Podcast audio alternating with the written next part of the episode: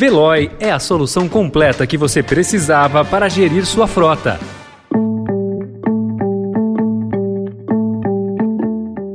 Olá, seja bem-vindo, seja bem-vinda. Começa agora mais uma edição do Notícia no seu Tempo. Esse podcast é produzido pela equipe de jornalismo do Estadão para você ouvir em poucos minutos as principais informações do jornal. Entre os destaques de hoje, pastor do gabinete paralelo do MEC esteve no Planalto 35 vezes. Novo presidente da Petrobras defende que companhia pratique preços de mercado. E o naufrágio no Mar Negro de um dos principais navios russos após explosão. Esses são alguns dos assuntos que você confere nesta sexta-feira, 15 de abril de 2022.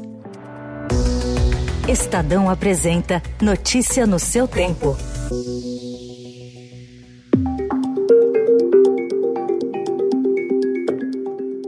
Registros do Serviço de Segurança apontam que os pastores que operaram o gabinete paralelo no Ministério da Educação, na gestão do então ministro Milton Ribeiro, estiveram dezenas de vezes no Palácio do Planalto no governo de Jair Bolsonaro. Sobre Arilton de Moura, há 35 registros. Gilmar Santos esteve 10 vezes na sede do Executivo. O Gabinete de Segurança Institucional se recusava a fornecer os dados obtidos pelo jornal O Globo por meio da Lei de Acesso à informação.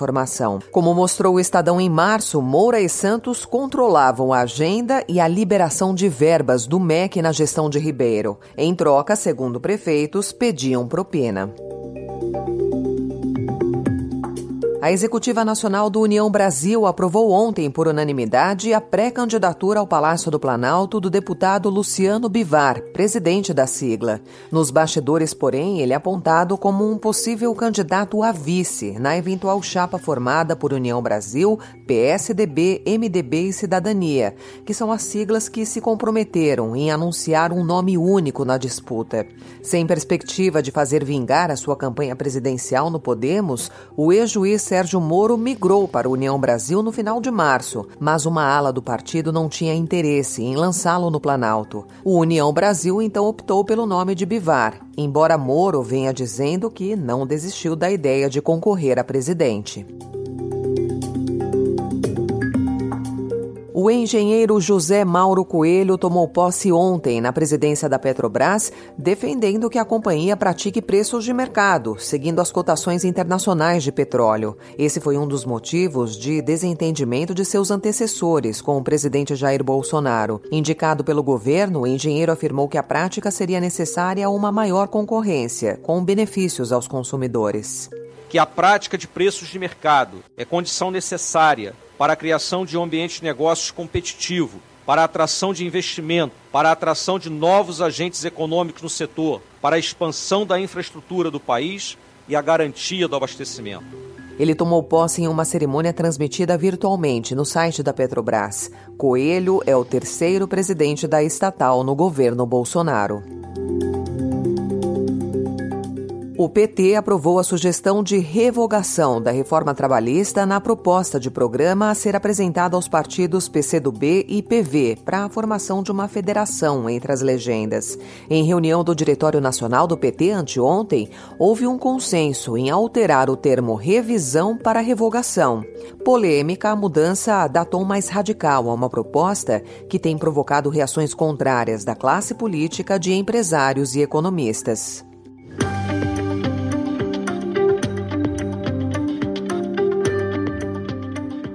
A União Europeia está elaborando um plano para proibir a compra de petróleo russo. A medida é a mais decisiva e arriscada forma de punir a Rússia pela invasão da Ucrânia, em razão dos custos e da capacidade de desestabilizar a política do bloco. O embargo, porém, só começaria a ser debatido depois das eleições francesas, no dia 24, para não atrapalhar a candidatura à reeleição do presidente Emmanuel Macron.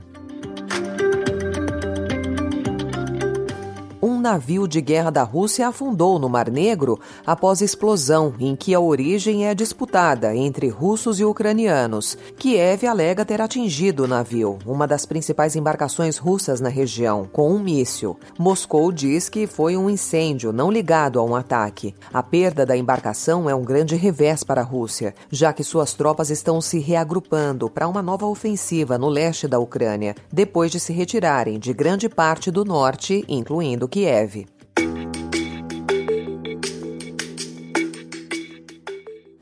Se permite informar que pese a todos los esfuerzos de nuestros equipos de trabajo, Eusebio Rincón Valencia ha fallecido.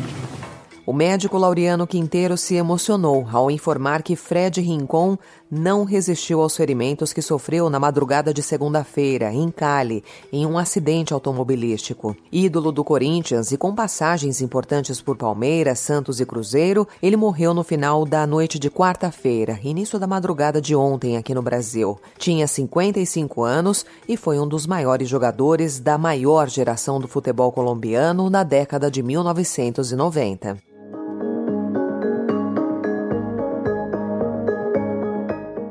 Uma roda gigante de 91 metros está sendo montada no Parque Cândido Portinari, na zona oeste de São Paulo. Com a inauguração prevista para junho deste ano, a Roda São Paulo será a maior da América Latina, superando as instaladas em cidades como Paris, Toronto e Chicago, segundo a Secretaria de Infraestrutura e Meio Ambiente. A atração terá 42 cabines de observação com capacidade para até 10 pessoas, ar-condicionado, monitoramento por câmeras, interfones e Wi-Fi Wi-Fi, além de uma iluminação cênica, que é projetada para interagir com a cidade.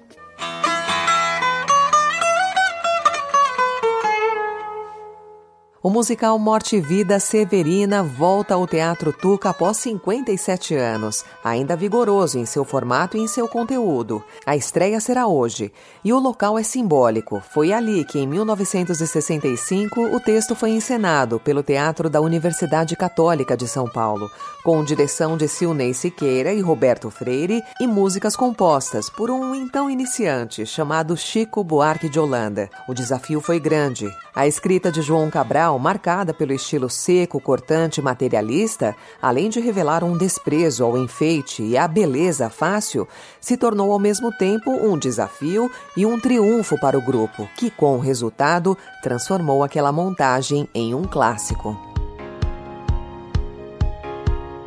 Essa foi mais uma edição do Notícia no seu Tempo, com apresentação e roteiro de Alessandra Romano, produção e finalização de Felipe Caldo. O editor de núcleo de áudio é Manuel Bonfim.